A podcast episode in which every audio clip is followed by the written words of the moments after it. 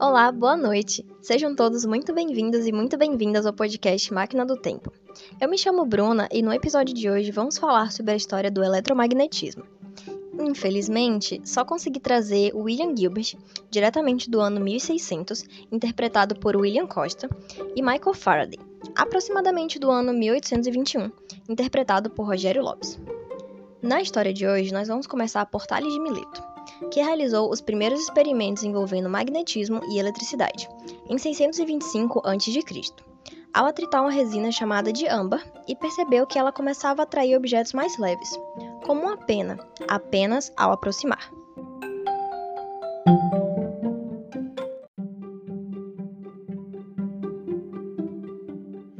Já em meados do século XVIII a.C., acredita-se que marinheiros chineses botaram em prática a primeira aplicação do magnetismo, ao perceberem que ao deixar uma colher feita de magnetita, livre para que ela possa girar, ela naturalmente apontava para o norte.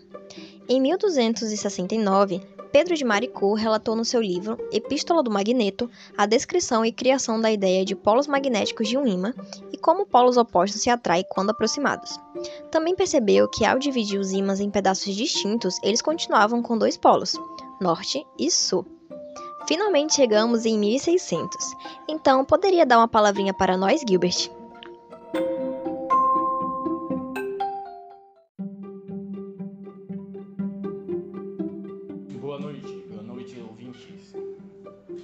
Na minha pesquisa sobre os ímãs, os corpos magnéticos e o grande ímã terrestre, eu descrevi que a Terra é como um ímã gigante, explicando a razão para as bússolas sempre apontarem para o norte, pois estão se alinhando com o norte do campo magnético da Terra.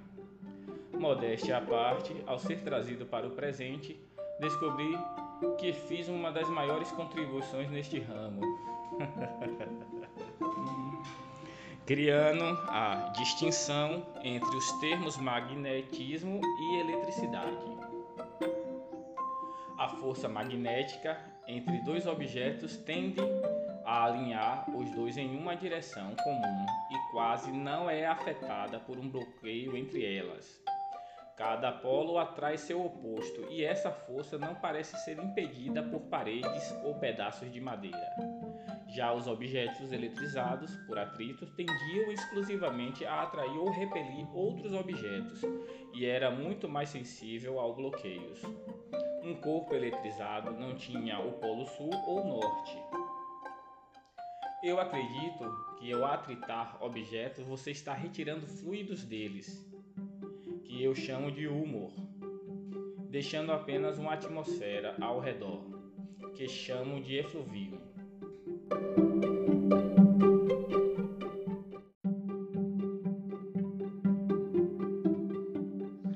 Eu agradeço pela sua grande contribuição, mas o tempo está curto.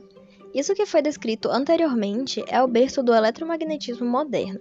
E apesar da ideia de fluidos e atmosfera parecer um tanto primitiva, se compararmos os fluidos com os elétrons e a atmosfera com o campo elétrico, percebemos que a ideia de Gilbert estava correta.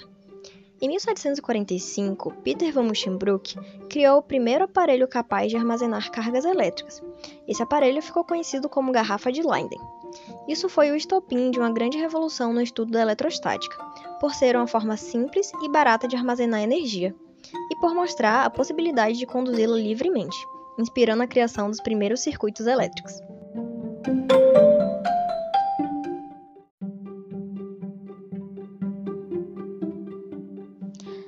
Anos depois, Benjamin Franklin começou a dedicar sua vida a experimentos envolvendo eletricidade.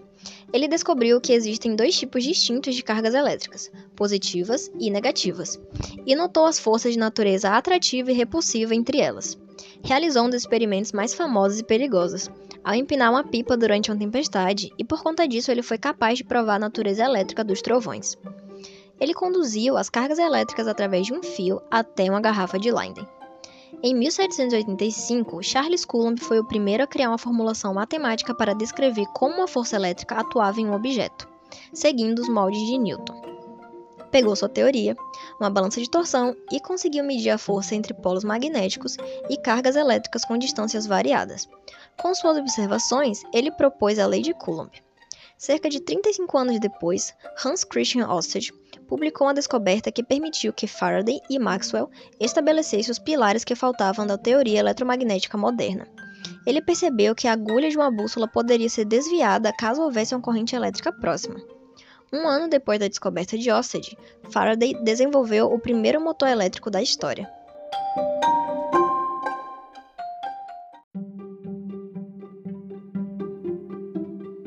Opa, me chamaram?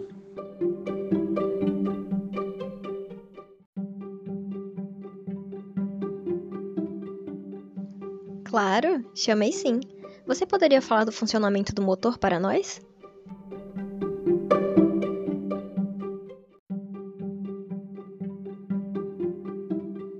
O meu aparato consiste em duas bobinas enroladas em torno de um anel de ferro.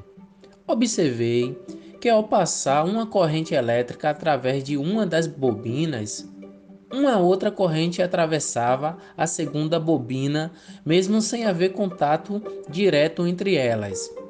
Soube que esse fenômeno ficou conhecido como indução mútua.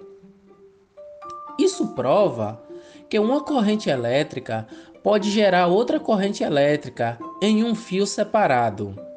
Demonstrei com a minha criação que uma corrente elétrica gera um campo magnético que induz a criação de outra corrente elétrica.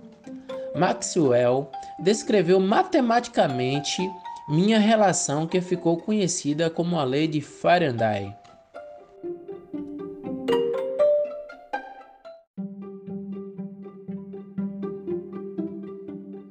Muito obrigada pela sua ilustre colaboração.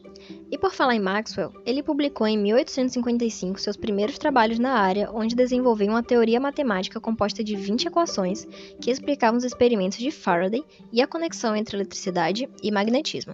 Ele ainda, em 1862, ao estudar suas equações, foi capaz de provar que campos elétricos e magnéticos se propagam através do espaço como se fossem ondas. Esses estudos possibilitaram que Hertz criasse um aparelho que transmitisse e captasse ondas de rádio. Isso foi estopim para a criação de TVs, microondas e diversos outros aparelhos eletrônicos. Podemos perceber então que a ciência é desenvolvida por várias pessoas em um longo período de tempo. Com essa reflexão, encerramos o episódio de hoje de Máquina do Tempo. Agradeço pela presença de William e Rogério e nós agradecemos pela atenção de todos e todas.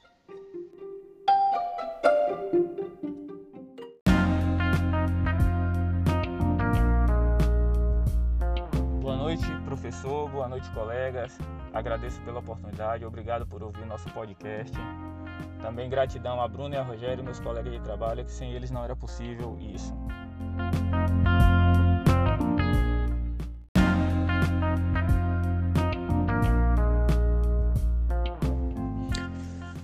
Gostaria de agradecer a todos os colegas pela presença e espero que tenhamos conseguido passar o objetivo que é agregar conhecimento na, a cada um de vocês. Obrigado.